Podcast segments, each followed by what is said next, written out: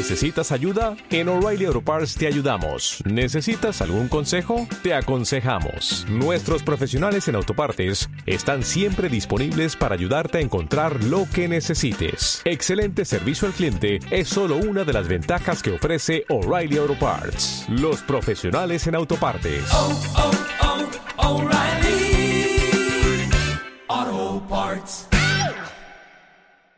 Bienvenidos a todos a este retiro de Adviento en el entorno de la Inmaculada Concepción de nuestra Madre. Ahí os he puesto en el pasillo una cafetera, unas galletitas, eh, unas pastas, para que no os quejéis de vuestro párroco. ¿eh? Así que si luego queréis tomar ahí un refrigerio o si alguno se empieza a quedar dormido, cosa que sería bastante probable, pues podéis eh, tomarlo allí, ¿vale? Lo que sí que creo que es importante es que mantengamos el clima de silencio, ¿vale? El, tiempo de retiro es un tiempo de oración, es un tiempo de meditación, es un tiempo no tanto para entretenernos, no es una convivencia, no es una actividad así lúdica, sino que es un tiempo de silencio y de oración, ¿de acuerdo? Entonces vamos a vivirlo así. Y lo vamos a vivir en dos momentos. Eh, haremos una primera charla y meditación con luego tiempo de silencio, luego otra charla y otro tiempo de silencio para terminar con la, con la Santa Misa, ¿de acuerdo? Eh, está puesta la calefacción aquí y en la capilla, por si alguno quiere estar allí más recogido, si queréis podéis rezar aquí, Hombre, paseando hoy está más complicado rezar, ¿verdad? Con la lluvia, pero cada uno un poco que vea. Siempre recuerdo al principio lo mismo, que el tiempo de oración, el tiempo de retiro, es un tiempo de encuentro personal con el Señor. ¿eh? En este caso vamos a hacerlo a través de María, a través de su madre. Es un tiempo personal de encuentro con el Señor. Entonces, eso no lo sustituye absolutamente nada. Muchas veces andamos, como decía el Señor, inquietos y nerviosos con tantas cosas cuando solo una es necesaria. Y ese tiempo de encuentro con el Señor no hay nada que lo pueda suplir, absolutamente nada. Y al final, como decía el Papa Benedicto, uno no es cristiano por una decisión ética, sino por el encuentro con una persona, Jesucristo. Es verdad que cada uno hemos tenido un encuentro con el Señor diferente. Algunos ha sido más a lo San Pablo, algunos ha sido más cotidiano, algunos ha sido más eh, al volver a la iglesia después de un tiempo sin estar, o por llevar a los hijos a catequesis, o porque te ha pescado el párroco para ser catequista, lo que sea, pero en todo caso hemos tenido un encuentro con el Señor, cada uno de nosotros, y el retiro es un tiempo para renovar ese encuentro con el Señor. Y es un tiempo para encontrarnos con Él y, en este caso, prepararnos en el tiempo de Adviento para la venida del Señor. La venida del Señor que son, como digo siempre, tres venidas. La primera fue la venida en humildad, cuando vino en Belén. La segunda es la venida en gloria, cuando venga el fin de los tiempos. Pero hay otra venida que es la venida intermedia, que es cuando viene hoy, cada día a, nosotros a través de la palabra, a través de la Eucaristía, a través de los demás, a través de los pobres, a través de todos los medios. Y en ese sentido eh, hay que aprender a reconocer el rostro de Jesús, ¿verdad? ¿Os acordáis cuando el Señor se aparecía resucitado que no le reconocían, ¿verdad? Decían, no le veían, los de Maús caminaban con él y no le veían, hasta que él parte el pan, anda y le reconocen, o María Magdalena, ¿verdad? Que le ve y piensa que es el hortelano hasta que le llama por su nombre, María, anda, es Jesús, ¿no? Igual cuando están en la orilla del mar pescando, ¿no? Y le dice Juan a Pedro, es el Señor, o sea, hace falta fe para reconocer el rostro de Cristo. Y con la fe también podemos reconocerle hoy cuando viene a nosotros a través de las circunstancias. Es muy bonito el prefacio tercero de Adviento de la misa que es el mismo Señor que se nos mostrará entonces lleno de gloria, viene ahora a nuestro encuentro en cada hombre y en cada acontecimiento, para que le reconozcamos por la fe. ¿Eh? Eso dice el tercer prefacio de Adviento, un texto muy bonito que nos invita a reconocer al Señor que viene por la fe. Por la fe le reconocemos en el rostro de los demás, de los pobres, de los necesitados, de nuestra familia, de todo el mundo. Y vamos a meditar de la mano de María. María es como la protagonista del tiempo del Adviento. Se suele decir que el Adviento tiene dos protagonistas que son Juan Bautista, que ya le hemos conocido este domingo, ¿verdad? Y también la Virgen María. ¿Por qué? Pues de un modo especial ella es la madre de la esperanza. Ella es la que espera a Jesús, ella es la que enseña a esperar, ¿no? En, los tres sentidos, porque en la primera venida, pues María esperó a Jesús literalmente, ¿no? Estaba esperando el nacimiento del Señor porque estaba embarazada. También la segunda venida, porque María es la que nos enseña a esperar la segunda venida de Cristo en este tiempo. Y por eso María se aparece en Lourdes, en Fátima, se aparece para preparar de algún modo la venida del Señor. Y también en esa tercera venida cotidiana en que María nos enseña a reconocer a Jesús y nos dice, haced lo que Él os diga. Como este retiro se da en el marco de la Inmaculada Concepción de María, que la celebramos pasado mañana, Dios mediante, es una fiesta muy importante para España, para toda la Iglesia, pero muy particularmente para España, es nuestra patrona, pues quería fijar los ojos en ella, porque al final mirar a María va a ser siempre mirar a Jesús, porque María refleja a Jesús y María nos lleva a Jesús. Y vamos a meditar un poco sobre el misterio de María en dos tiempos. El primero vamos a mirar a la Virgen Eva y el segundo vamos a mirar a la Virgen María, la nueva Eva. Por eso los dos textos que tenéis en la hoja, si alguien no tiene hoja que levante la mano para que se la dé Javi, los dos textos que tenéis en la hoja, el primero es del libro del Génesis en el capítulo 3, ¿eh? la caída de la Virgen Eva, y el segundo es la Anunciación, que es la obediencia de la Virgen María. Vamos a tener, por tanto, estos dos tiempos. Vamos a fijarnos primero en este relato conocido, pero que también estamos llamados a meditar, porque cada uno de nosotros está ahí. La serpiente era más astuta que las demás bestias del campo que el Señor había hecho, y dijo a la mujer, ¿con que Dios os ha dicho que no comáis de ningún árbol del jardín? La mujer contestó a la serpiente, podemos comer los frutos de los árboles del jardín, pero del fruto del árbol que está en mitad del jardín nos ha dicho Dios, no comáis de él ni lo toquéis, pues de lo contrario moriréis. La serpiente replicó a la mujer, no, no moriréis es que Dios sabe que el día en que comáis de él se os abrirán los ojos y seréis como Dios en el conocimiento del bien y del mal. Entonces la mujer se dio cuenta de que el árbol era bueno para comer, atrayente a los ojos y deseable para lograr inteligencia. Así que tomó de su fruto y comió. Luego se lo dio a su marido, que también comió. Se les abrieron los ojos a los dos y descubrieron que estaban desnudos. Y entrelazaron hojas de higuera y se las ceñieron. Cuando oyeron la voz del Señor, Dios que se paseaba por el jardín a la hora de la brisa, Adán y su mujer se escondieron de la vista del Señor Dios entre los árboles del jardín. El Señor Dios llamó a Adán y le dijo, ¿Dónde estás? Contestó, oí tu ruido en el jardín, me dio miedo porque estaba desnudo y me escondí. El Señor Dios le replicó, ¿quién te informó de que estabas desnudo? Es que has comido del árbol del que te prohibí comer. Adán respondió, La mujer que me diste como compañera me ofreció del fruto y comí. El Señor Dios dijo a la mujer, ¿qué has hecho? La mujer respondió, La serpiente me sedujo y comí. El Señor Dios dijo a la serpiente, por haber, hecho, por haber hecho eso, maldita tú entre todo el ganado y todas las fieras del campo. Te arrastrarás sobre el vientre y comerás polvo toda tu vida. Pongo hostilidad entre ti y la mujer entre tu descendencia y su descendencia. Esta te aplastará la cabeza cuando tú la hieras en el talón. Este texto es un texto que se llama el protoevangelio, el primer evangelio.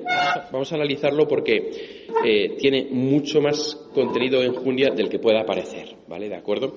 Es un texto que no es histórico, o sea, no sucedió esto desde un punto de vista físico, ¿no? Pues que una serpiente se le acercó a hablarle a Eva para que comiese de un árbol. Es un texto etiológico, trata de explicar mediante simbolismo la verdad de la fe, que es que los primeros seres humanos pecaron, pero también cada uno de nosotros estamos ahí en Adán y Eva.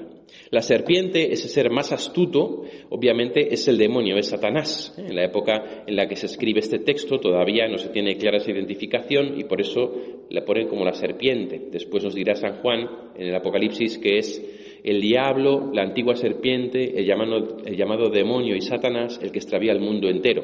¿vale? Es decir, es la misma persona, el ángel caído, que se acerca. ¿no? La serpiente es un animal que siempre nos ha dado mucho miedo, los seres humanos. Es un animal que repta, que se acerca, que se oculta, ¿no?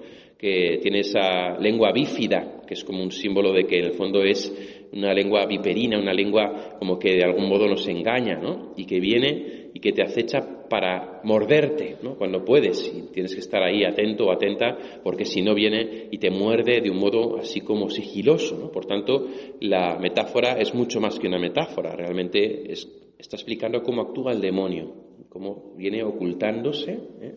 bajo apariencia, camuflado, así serpenteando, se te acerca cuando tú no lo esperas. ¿eh?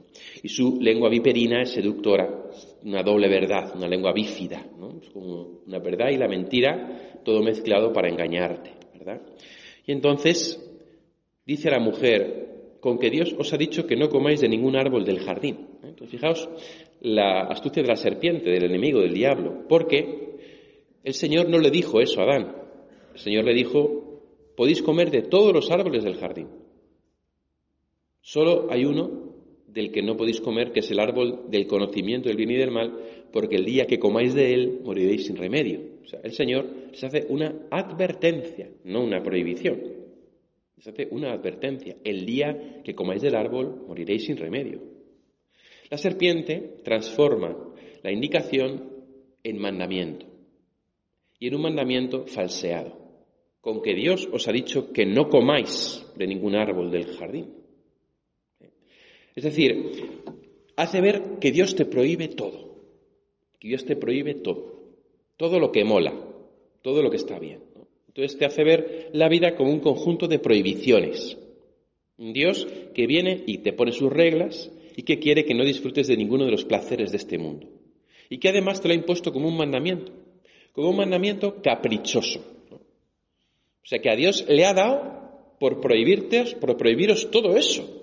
Pues vaya que, ¿no? Entonces la serpiente empieza así con la engañifla, con la engañifla y viene como para de algún modo hacernos dudar de Dios, para hacernos pensar que Dios nos prohíbe todo lo que es bueno, todo lo que merece la pena, todo lo que es placer, todo lo que merece, todo, ¿no? Todo. Con que Dios ha dicho que no comáis, ¿eh? que no comáis. Además, como os he dicho, transforma en un mandamiento lo que es una indicación. Es como si yo le digo a un niño, no metas los dedos en el enchufe porque si no te vas a hacer daño. Y luego el niño mete los dedos en el enchufe, le da un calambre y alguien le dice, eso ha sido el Padre Jesús, que como te ha dicho que no metas los dedos en el enchufe y lo has hecho, te ha dado un calambre. Y entonces el niño piensa que el malo soy yo y que soy el que le hago calambres cada vez que mete los dedos. Eso es lo que intenta el demonio que pensemos.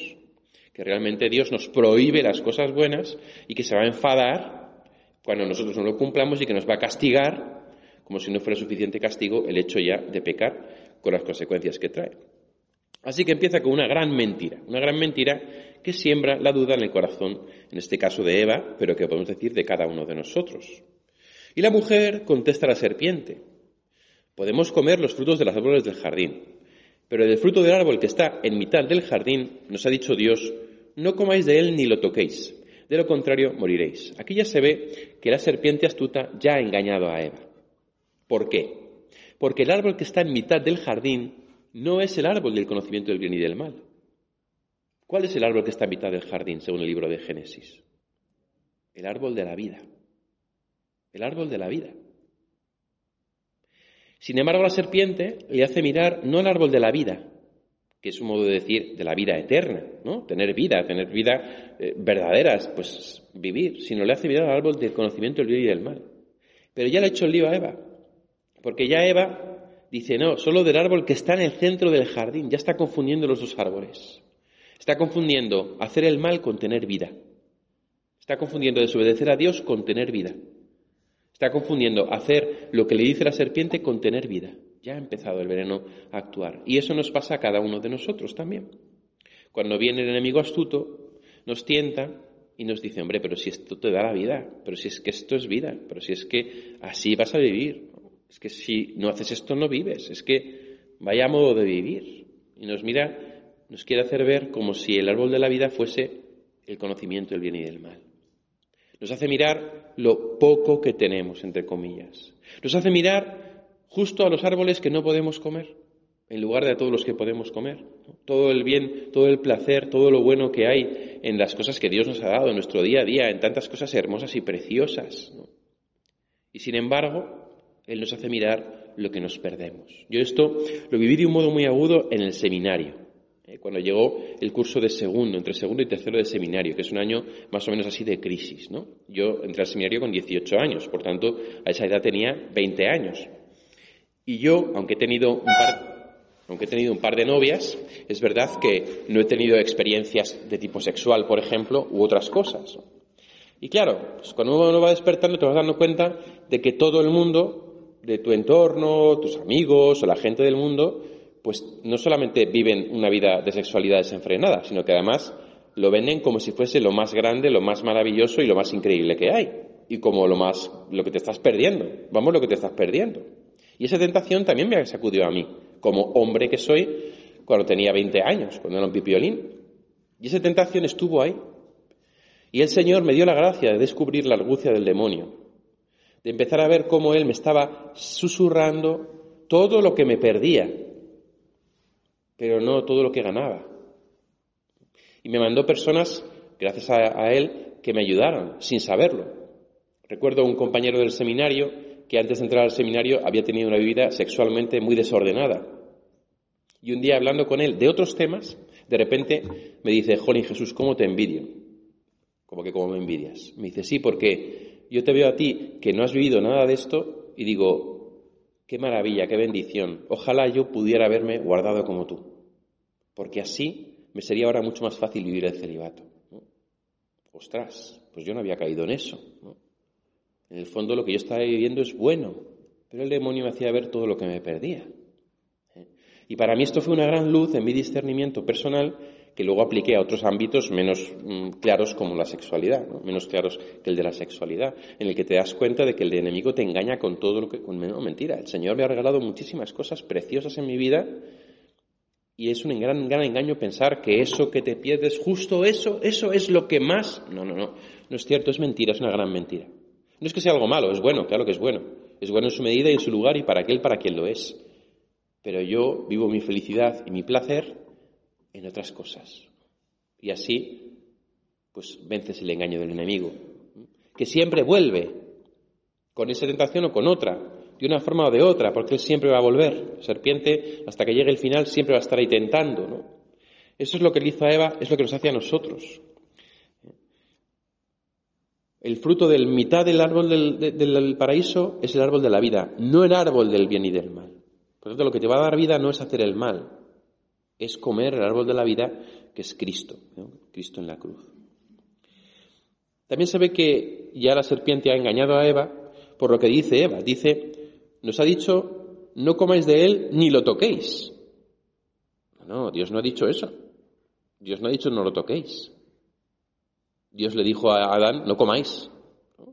Pero entonces ya el engaño de la serpiente ha hecho que Eva vaya más allá. No lo comáis ni lo toquéis. Ya solamente pensarlo, solamente plantearlo, ya es malo. Solamente mirarlo ya es pecado. Solamente ya que se te pase por la... ya es pecado, ya está. Ya es, ¿no? Y entonces se rodea el mal, la tentación, de un halo de intangibilidad que lo hace más atractivo, como veremos ahora enseguida. Y nos engaña el enemigo también, haciéndonos pensar que la tentación ya es pecado, que de algún modo el Señor no quiere ni que toquemos las cosas. El Señor nos ha creado libres, y nos ha creado para que discernamos lo que el Señor quiere para nosotros y lo que nos hace felices. Y para eso hay que afrontar la tentación. Por eso decimos en el Padre nuestro, no nos dejes caer en tentación. No decimos, no permitas que seamos tentados. No decimos eso. No nos dejes caer en la tentación. ¿Por qué? Porque la tentación es el momento en el que nuestra libertad se pone a prueba. ¿Para qué? Para que le mostremos a Dios que le amamos.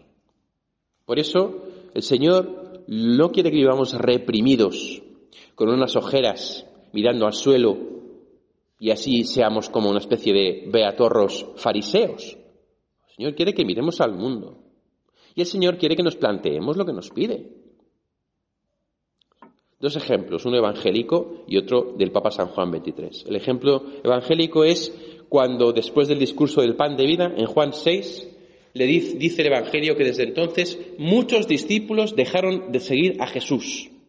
Jesús tiene un enorme fracaso después de la multiplicación de los panes y los peces, en los que muchísimos discípulos se echaron atrás, dice el Evangelio, y dejaron de seguirle. Y el Señor se vuelve a los apóstoles y no les dice, oye, vosotros no os vayáis. O no dice, jo, menos mal que no estáis vosotros, sino que les dice, ¿también vosotros queréis marcharos? El Señor les abre la puerta, les deja libertad, no les ata. Les dice, oye, tú elige, tú mira, mira lo que estoy diciendo. ¿Lo aceptas o no lo aceptas? No quiere que vivas reprimido, no quiere que vivas obligado, quiere que vivas libre. Y por eso Pedro responde, Señor, ¿y a quién vamos a ir? Solo tú tienes palabras de vida eterna. Y otro ejemplo más jocoso lo contaba San Juan 23. Él decía que tenía un compañero del seminario que era muy puro, muy casto, muy puritano, y que por eso iba siempre mirando al suelo. Iba siempre mirando al suelo por los pasillos, cuando pasaban por la calle, cuando iba a la universidad. Entonces le preguntaban, oye, ¿por qué vas siempre mirando al suelo? Y entonces él le decía, porque la tentación entra por los ojos. La tentación entra por los ojos. Entonces contaba San Juan 23 que este compañero seminarista pues se ordenó sacerdote, se ordenó diácono, se ordenó sacerdote, fue a una parroquia y decía él, y un día levantó la cabeza, se enamoró y dejó el sacerdocio. ¿Eh? Claro, tanto mirar al suelo, tanto mirar al suelo, levantas la cabeza y como decía un amigo mío, cuando llevas tres años en el desierto, miras un cactus y dices, qué bonito.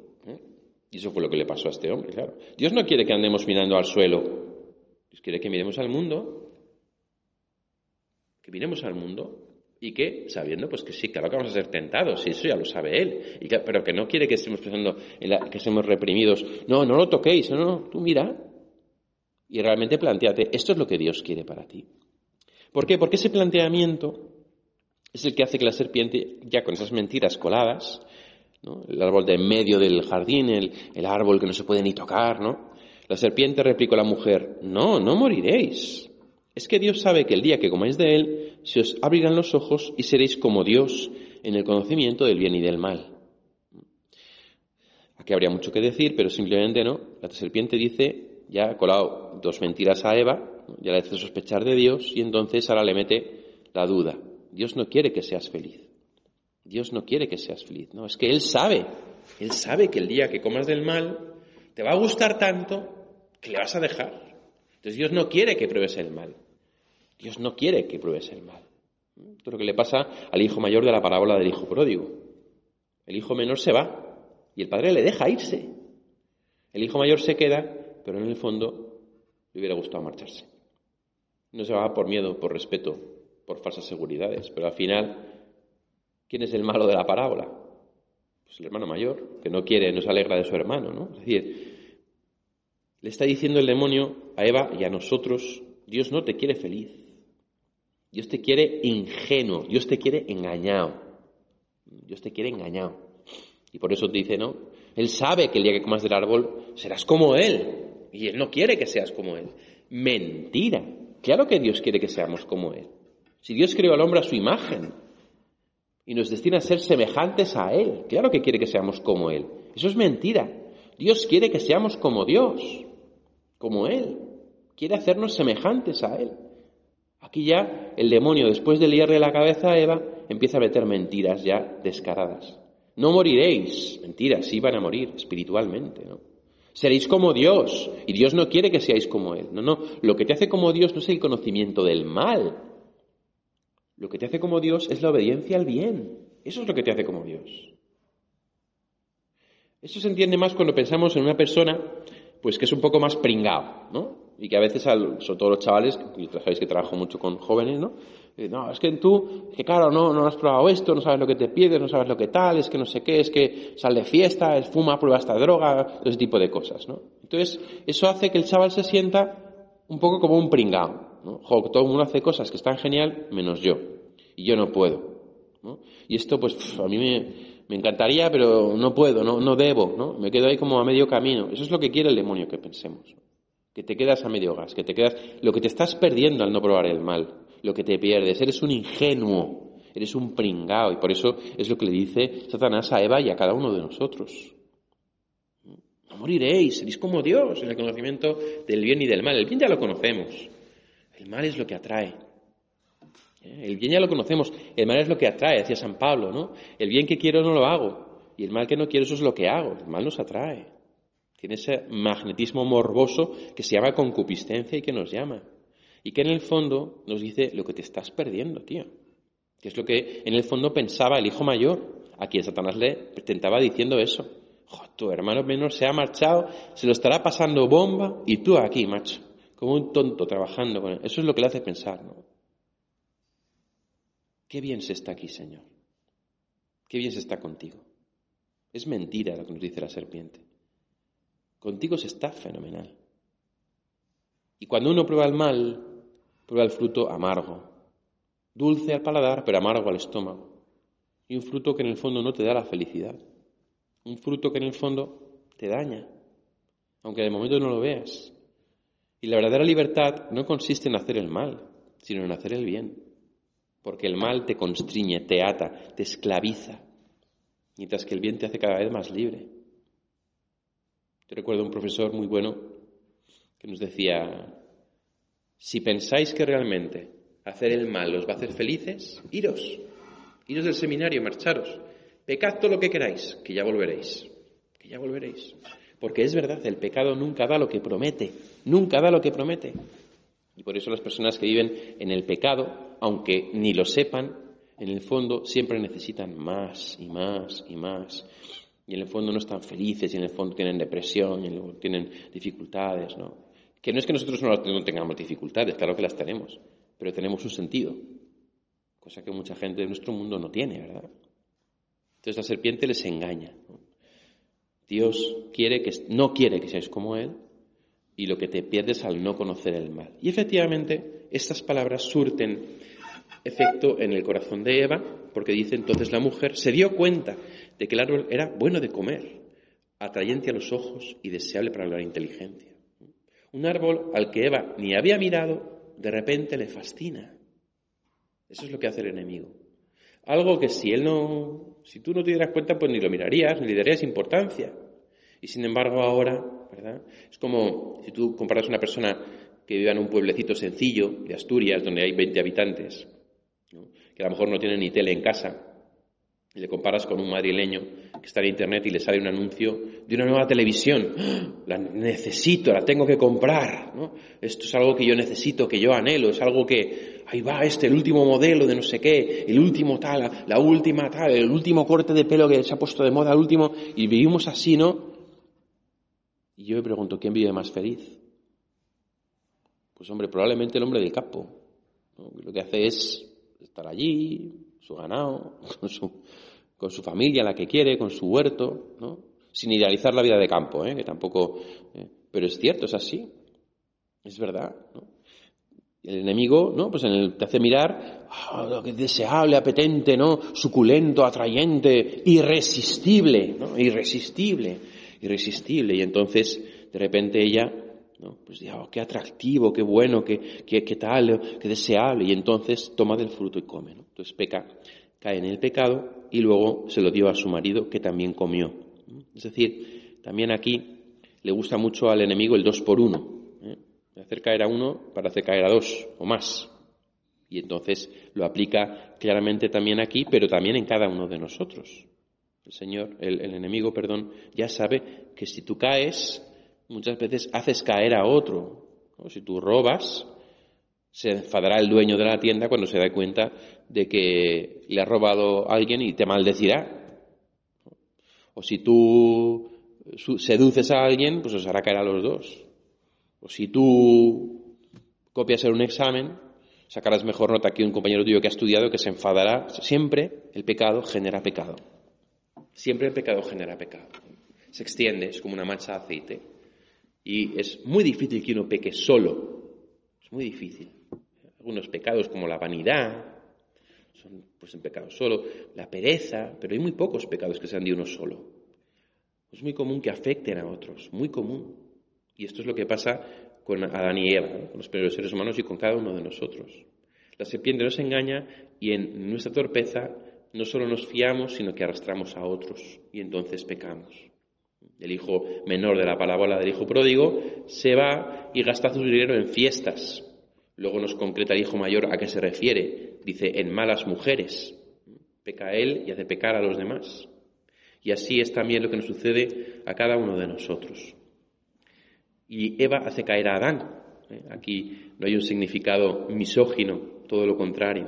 Aquí hay una verdad profunda que es precisamente la de la fortaleza de la mujer. La mujer es más fuerte que el hombre. Y por eso Satanás va por la mujer, porque sabe que si va por el hombre, le puede hacer caer a él solo, pero la mujer se puede mantener. Mientras que sabe que si hace caer a la mujer, la mujer tiene esa fortaleza que arrastra al hombre, que arrastra al hombre, ¿no? Y por eso también aquí hay una verdad antropológica, no es solamente una cuestión de mito ni tampoco de machismo, todo lo contrario. Precisamente aquí lo que se muestra es que el enemigo sabe perfectamente dónde tiene que ir, porque sabe que si caen las torres altas, las torres bajas caerán. Y por eso, igual que hoy en día, está atacando a la mujer con el feminismo, con la ideología de género, con una malentendida empoderación de la mujer, con la huida del hogar, con la reusión, con rehuir la maternidad. En el fondo, el ataque sigue siendo exactamente el mismo. Entonces, cuando comen, ¿cuál es la gran revelación? Que están desnudos. El pecado no da lo que promete. Están desnudos. Es lo único que se les abren los ojos y ven que están desnudos. Tiene que ver probablemente esta expresión con la concupiscencia también de tipo sexual, pero no solo, ¿no? Es decir, esto es, están anda, estamos desnudos. Hemos perdido la inocencia, efectivamente. Antes nos mirábamos y no pasaba nada y ahora nos damos cuenta de que estamos desnudos. ¿no? Hemos perdido la inocencia. Hemos perdido la pureza de corazón, la limpieza.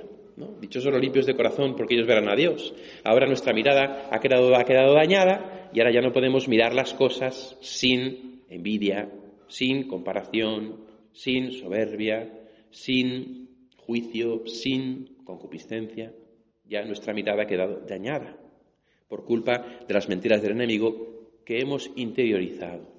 Y esta es la cuestión clave, queridos amigos, y es lo más difícil de aceptar. Cuando tú avanzas un poco en la vida espiritual, te das cuenta de que en el fondo no es que tú quieras hacer el bien, pero a veces te salga el mal.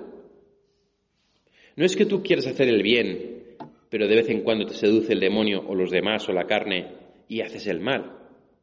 Hay una verdad terrible y mucho más profunda, que es que tú no quieres el bien. O una parte de ti, por decirlo más expresamente, no quiere el bien. No lo quiere. Una parte de ti permanece seducida. Y a veces esa parte de ti gana. No somos gente buena que de vez en cuando somos, ay, me he equivocado, me he resbalado y he cometido un... No, en el fondo hay una parte de ti que no quiere el bien. Yo sé que estoy diciendo algo muy duro, pero es algo que os digo porque he descubierto en mi propia carne, no os digo algo ajeno. Os digo algo que cuando uno tiene una vida espiritual y te pones delante de Dios en verdad a meditar sobre tu propio pecado y tu tentación, te das cuenta de que una parte de ti no quiere desprenderse de determinados pecados. No quiere. Y es así. No quiere. No quiere. Y te encuentras con la impotencia de decir, Dios mío, ¿y ahora qué hago? Porque tengo la voluntad dividida. Quiero hacer el bien, pero también no quiero hacer el bien. Quiero, pero no quiero. Y esa es la mayor herida que tenemos en relación con el pecado. Ahí es cuando uno se da cuenta de que está desnudo se da cuenta de que en el fondo la seducción de la serpiente ha entrado tan profunda que ha dividido tu corazón. Y ahí es donde uno se da cuenta de que tu conversión no depende de ti. Es un don que puedes pedir. Es algo que puedes currarte, pero no lo puedes provocar. Porque ni siquiera querer el bien está a tu alcance, como dice San Pablo. Ni siquiera querer el bien. Que sí, porque sí, pero que no. Estamos divididos, estamos rotos. Hay una ruptura interior causada por el pecado original que nos afecta realmente y que realmente hace que nosotros estemos en esa lucha que radica en la voluntad, no en la inteligencia, en la voluntad. Quizá algunos hayáis experimentado esto, quizá algunos no, porque yo veo que es una cosa que Dios tiene que mostrarte, ¿no? A ti particularmente, cuando te das cuenta de que en el fondo tú no quieres. Hay una parte de ti que no quiere el bien, no quiere hacer las cosas bien, no quiere. Y en ese sentido, esa Es, la, sensación, ¿no? Cuando se dan cuenta que están desnudos, entrelazan hojas de higuera para taparse las vergüenzas y cuando oyen al Señor se esconden, se esconden. Se esconden porque temen a Dios, se esconden. Escondemos esa parte de nosotros que en el fondo no quiere, la ocultamos como si a Dios se le escapara. Y nos engañamos a nosotros mismos pensando que en el fondo somos buenos. Y que en el fondo que nos hace las cosas bien, pero a veces. Y entonces el Señor, al pasearse por el jardín, ¿dónde estás, Adán? ¿Por qué te has escondido? Y entonces ya conocemos la cadena de culpas, ¿no? Esto es eh, que no lo vamos a detener en ellos, pero Adán ¿no? pues estaba desnudo. ¿Quién te informó que estabas desnudo? Has comido del árbol. Ya sabe el Señor que comer el árbol, que el pecar, lo que único que te da es el conocimiento de tu propia vergüenza, de tu pecado, del mal. No te hace como Dios. No te hace como Dios. Te hace demasiado humano. Demasiado humano, de hecho. Y entonces Adán le echa la culpa a la mujer, la mujer que me diste por compañera. ¿eh? O sea, la mujer que me diste por compañera. O sea que la culpa, en el fondo, Dios es tuya. Porque tú me la diste como compañera. Entonces, en el fondo, en el fondo, la culpa es tuya. Que mira lo que me diste. O sea, no es que solamente quedan descarga la culpa en Eva, es que la está descargando en Dios. Yo conozco gente que me ha dicho, pero ¿por qué Dios nos ha creado libres? Habría sido mucho más fácil que nos hubiera creado sin libertad, si no podríamos pecar. Voy a cortar un momento la grabación con esta idea de fondo, en realidad, echamos la culpa a Dios de nuestro pecado, ¿no? Echamos la culpa a Dios de nuestro pecado. Es la mujer que me diste por compañera, ¿no? Dios te ha dado la libertad. Es un regalo maravilloso, precioso, genial, sin el cual no podría ser feliz. Pero que claro, conlleva la tentación, sí, es la otra cara de la moneda, porque si no, no serías libre. Serías como los perros o como las plantas, sin libertad. ¿Crecerías? ¿Te reproducirías? ¿Y morirías? Ya está. ¿Serías feliz? No, claro que no. Sin embargo, en el fondo, hasta el enemigo nos lleva a echarle la culpa a Dios de nuestro pecado. La mujer que me diste por compañera. Y luego el Señor le dice a la mujer, y la mujer es más sincera, la serpiente me sedujo. La serpiente me sedujo. Fijaos qué palabra seducción. ¿eh? Es lo que hace el pecado. Me sedujo y comí. Y contra todo pronóstico, el Señor no maldice ni a Adán ni a Eva. Maldice a la serpiente. Luego les dirá a Adán y Eva la consecuencia de su pecado, ¿no? Por haber hecho esto, para ir a los hijos con dolor, pues comerás para Pero no hay una maldición. Sin embargo, aquí sí que, sí que nos dice, por haber hecho eso, maldita tú. Entre todos, maldito, Satanás es el que es maldecido. El Señor no es tan misericordioso que nos da esa segunda oportunidad, que nos da esa oportunidad de la misericordia y que nos dice, yo te ofrezco una segunda oportunidad. Y te ofrezco una segunda oportunidad porque en el fondo has sido engañado, has sido engañada. Y el Señor mira nuestra pobreza, nuestra debilidad. El Señor mira la tontería que tenemos encima y que nos hace tropezarnos cada vez con la misma piedra. El Señor ve nuestra debilidad. El Señor ve que estamos constantemente cayendo en lo mismo y que necesitamos constantemente de su misericordia. El Señor no hace morir a Adán y Eva, el Señor no nos hace morir por nuestro pecado, el Señor no se cansa de perdonar. La maldición recae sobre la serpiente. ¿Por qué? Porque el ángel sí que es consciente 100% de lo que está haciendo. El ser humano muchas veces no. O al menos si es consciente puede arrepentirse. Y por eso la maldición recae sobre la serpiente, no sobre Adán y Eva. Porque ella sedujo, a los seres humanos. Y aquí aparece la primera promesa de Jesucristo, ¿eh? en la última frase.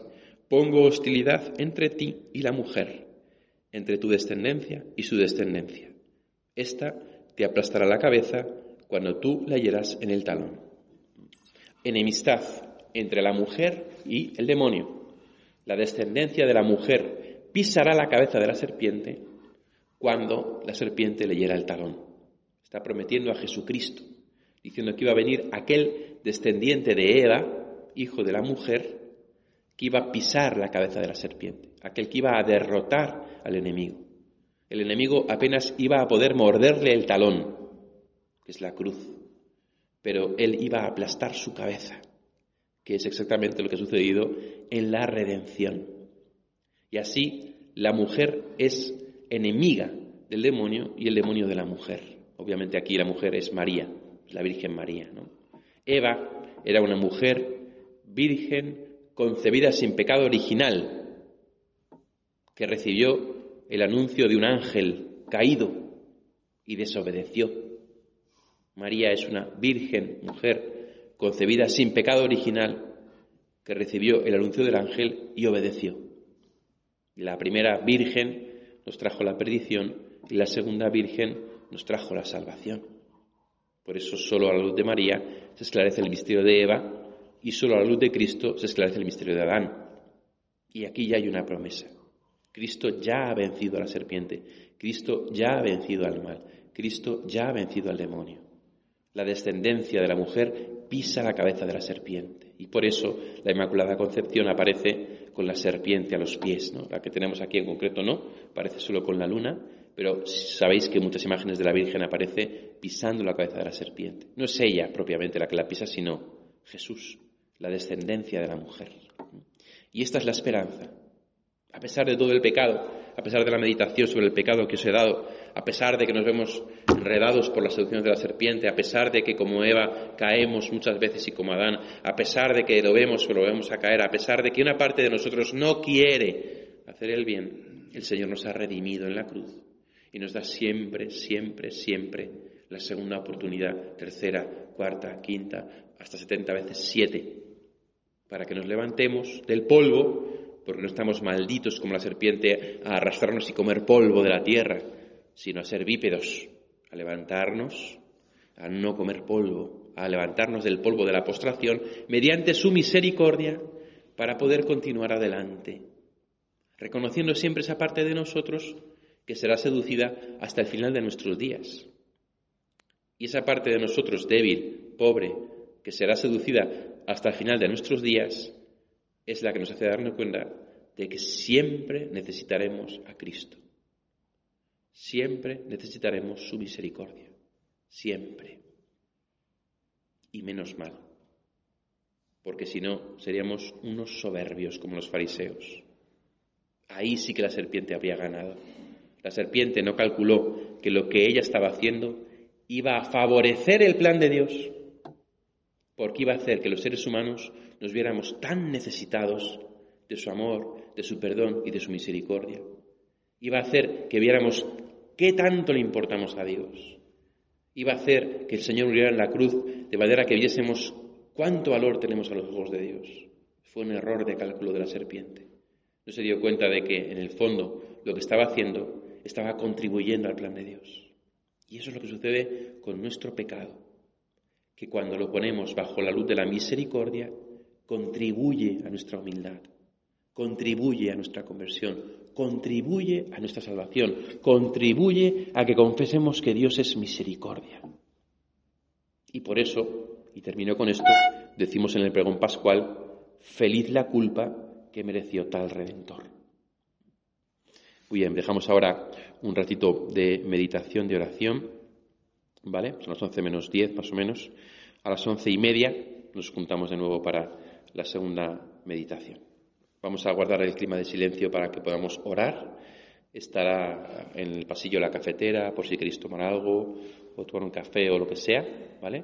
Se pondrá ahí, si puedes, Javi, a lo mejor para los que no sepan utilizarla, y yo estaré en el despacho por si alguien quiere hablar o confesarse. Gloria al Padre y al Hijo y al Espíritu Santo